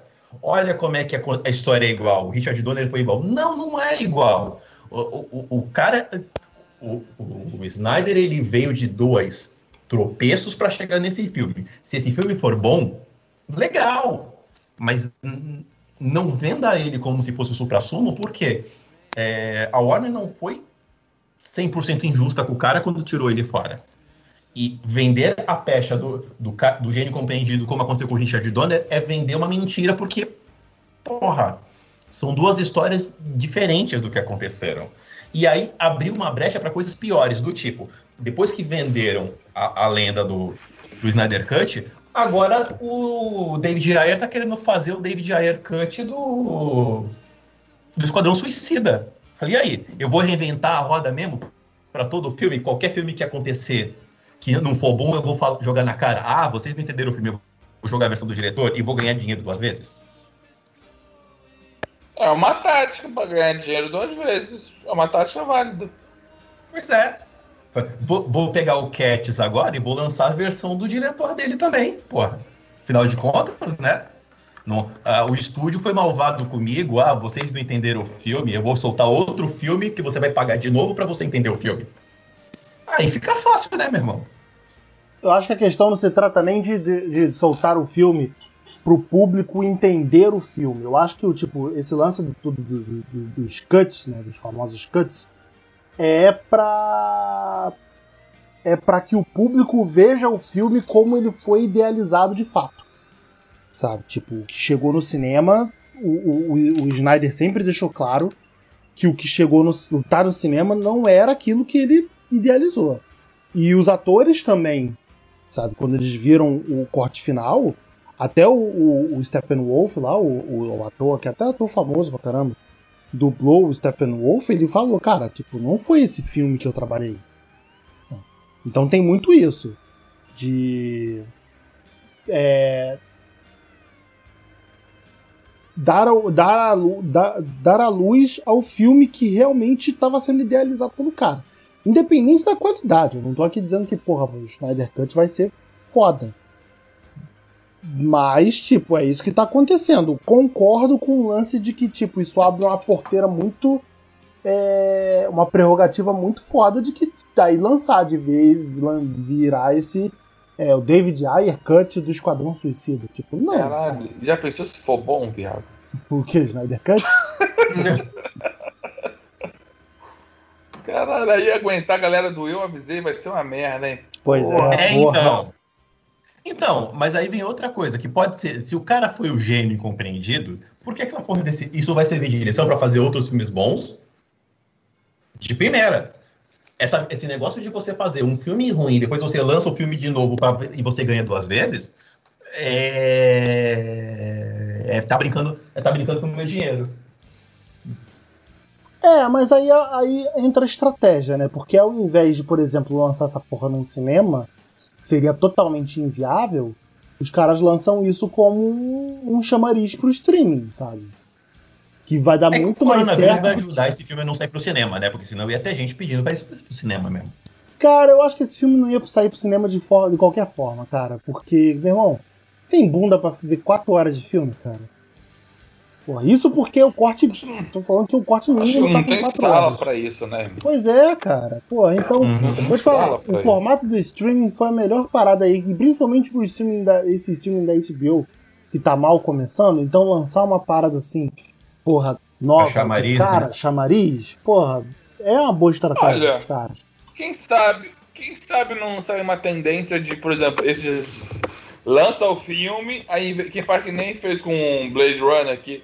Vira e mexe aí um, um DVD novo com uma nova corte, lança pro streaming essa porra, foda-se. O, o Tar- Quem sabe o não tem, não tem uma versão do X-Men 3 bom, que a gente não sabe. Então, pra gente finalizar aqui, então, eu ia perguntar isso pra vocês, tipo, que filmes que vocês fariam o seu cut? E assim, o que, que vocês mudariam? Pode falar aí, Alex. Ah, cara, eu pegaria Peraí, o gente. X-Men. Gente, posso-. Vem, Felipe. Posso fala. sugerir uma coisa? Esse podcast já tá Pode, bem longo, bem grande. Vamos guardar esse tópico para outro podcast, porque eu acho que ele pode ser rico. A nossa versão do diretor. Demorou então, tá, tá combinado aí então o próximo, o próximo podcast a gente faz da nossa versão do diretor. Não o próximo subsequente a esse, mas o, o futuro aí, fica pro futuro distante que a gente vai, vai ouvir. Faz o seguinte, escuta todos a partir daqui, que uma hora tu vai chegar. Uma hora vai chegar. Bota, Uma bota hora nos- chega, tá? bota- já começa botando nos comentários aqueles que vocês querem. e já bota, já, vê, já, já deixa salvo no Spotify lá pra gente. Pra gente. Pra quando você chegar, você já tá ciente lá, já recebeu o alerta no Spotify. Agora o Spotify tá com o thumbnail direitinho, vai ficar, tá bonitinho. É, viu lá, Rick? Tá bonito, ficou legal, ficou Viu? legal. Agora tem, Tá- tem tá tudo capa, tá, o negócio tá organizado. Tá tudo bonitinho agora com o thumbnail. É, pessoal, vamos preparar então tirar o time de campo. É, Filipe, obrigado pela presença. Oh, eu é que agradeço. Vocês sempre fazem um bem danado.